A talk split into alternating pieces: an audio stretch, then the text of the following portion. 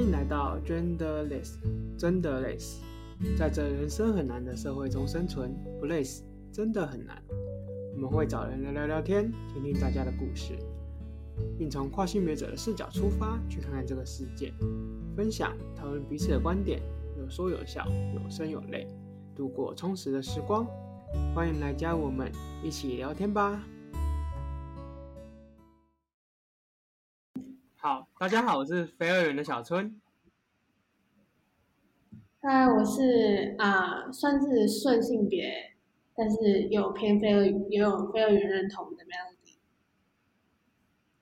那我们今天要来聊聊网黄网黄的文化这样子。那欢迎我们的来宾，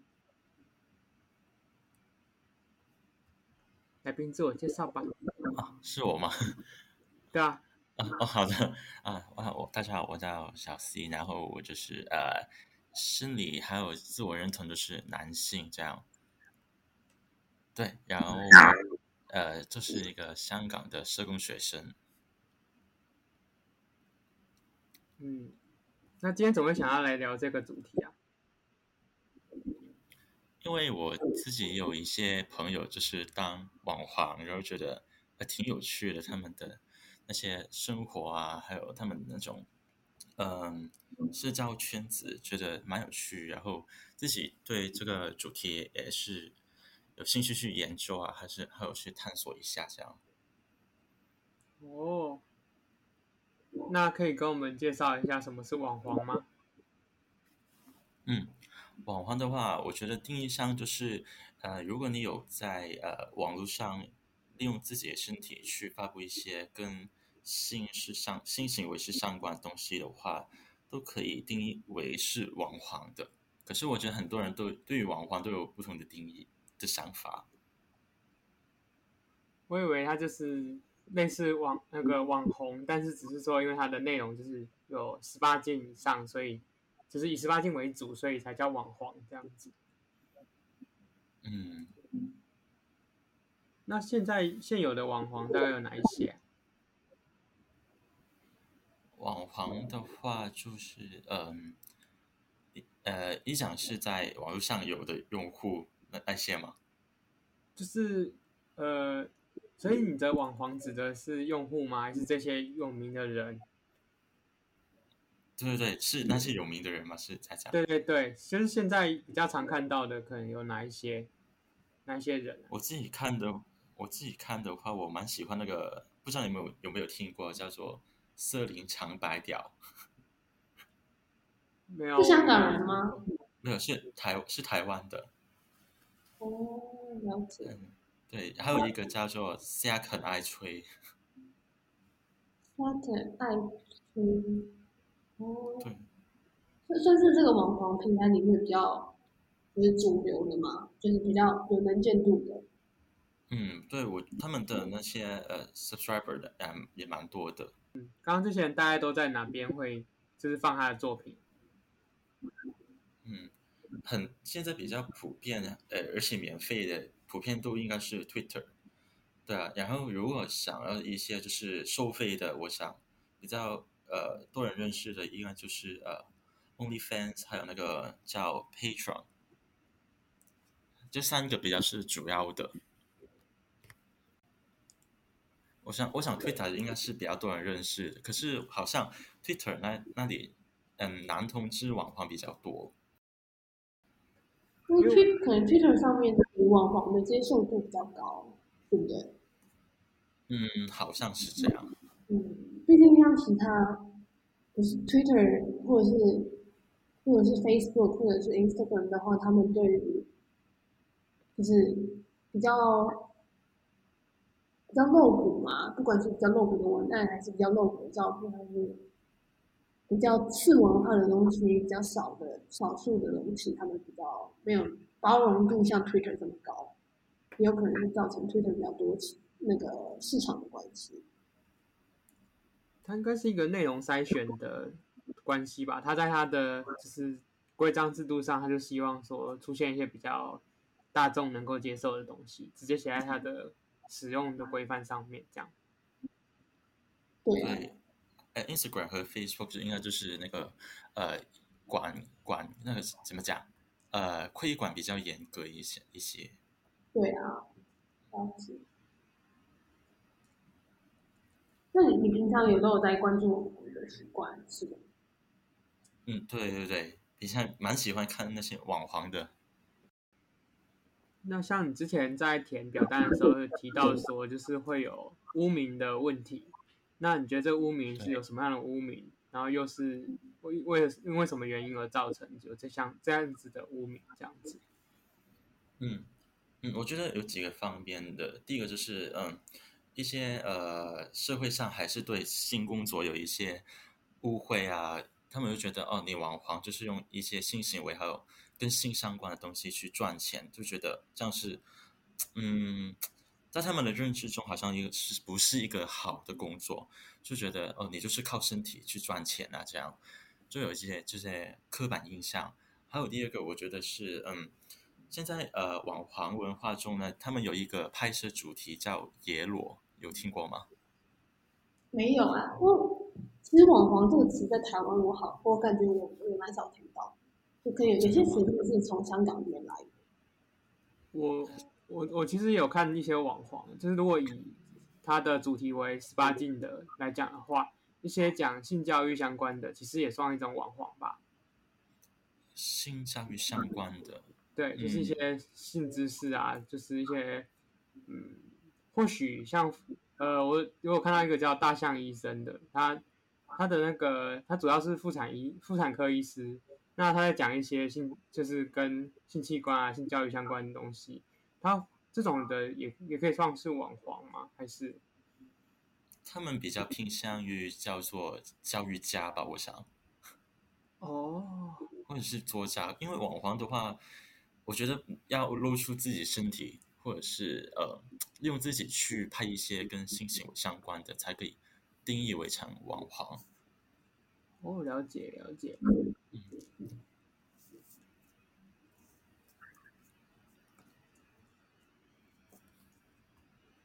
嗯嗯，对，刚刚就是在讲为什么网红会被污名化。那你那你觉得在香港这个问题，就是嗯，会很常被拿来讨论吗？嗯，在不同的范围来，如果是在呃整体社会的话，其实还好。可是嗯。在男香港男同志的话就比较常见一些，就是彼此间讨论。嗯，对对对。哦。嗯，比如说今天是万圣节嘛。对对对，今天是万圣节。对，对，然后然后呢，嗯呃，Twitter 上面就很多呃人就是相约去 gay bar 之类的，然后很多就是呃网黄，他们就是会。偷一些自己在那边玩啊，还有或者是呃，他们自己的活动这样啊，就有点类似宣传自己吧，宣传自己的感觉这样。对，或者是愿意一起去这样。哦。那就你的观点来看的话，就是。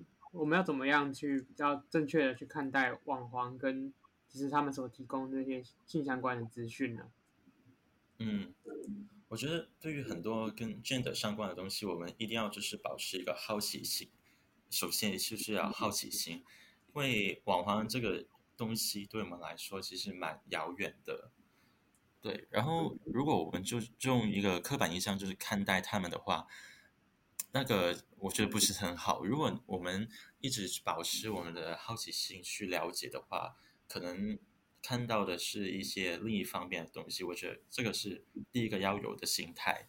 然后就嗯，去了解多一点，为什么他们要拍呢？可能可能有一些人真的是很喜欢色情色情行业，这样讲可以吗？可 以可以。对对对，这就有些人就是真的很喜欢嘛。然后他是真的很想投身在这个行业的话，那是没问题的啊。所以就就是嗯，要对他们保持好奇心，想尝试去了解他们。如果喜欢我们分享的，欢迎追踪 IG 以获得最新的消息。关于节目的资讯呢，都放在下方的资讯栏当中哦。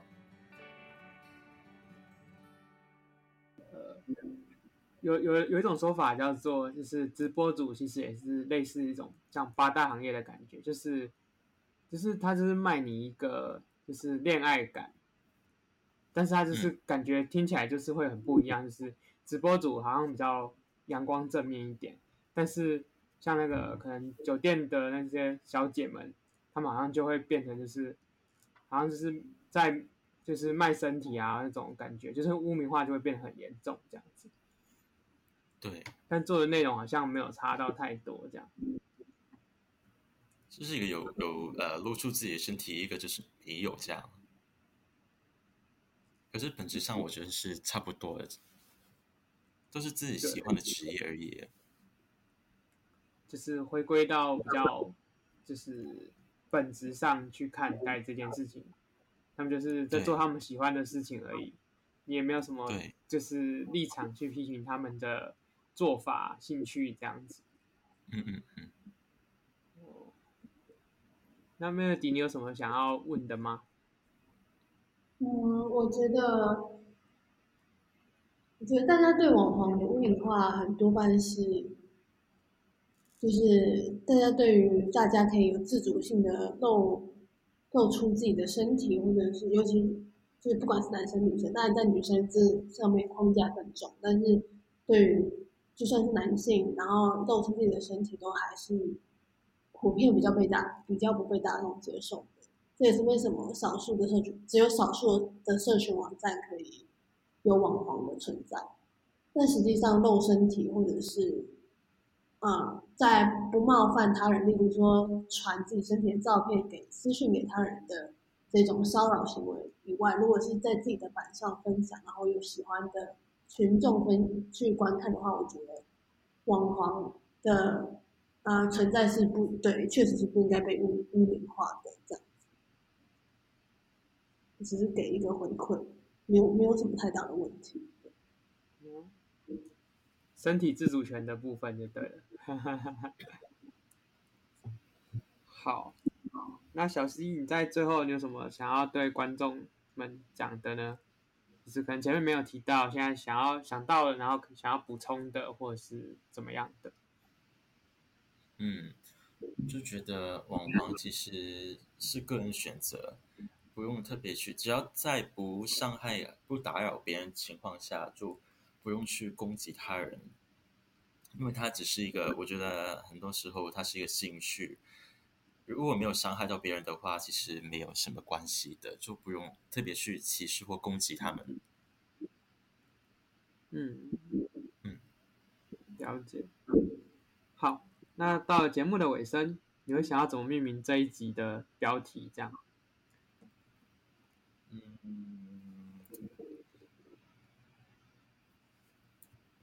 网黄的介绍 会不会太干了？那我们我我们这个网黄的部分就到这边告一个段落，那就下一集再见喽，拜拜，拜拜，拜。以上言论仅代表个人立场，不代表特定族群或特定他人，请大家以开放的心去听听故事，保持该有的礼貌。Genderless 提供一个多元的发声平台。目前未开放新的来宾报名，若有持续关注我们，并且有兴趣来聊聊天，也欢迎私讯 IG，我们视情况安排录音哦。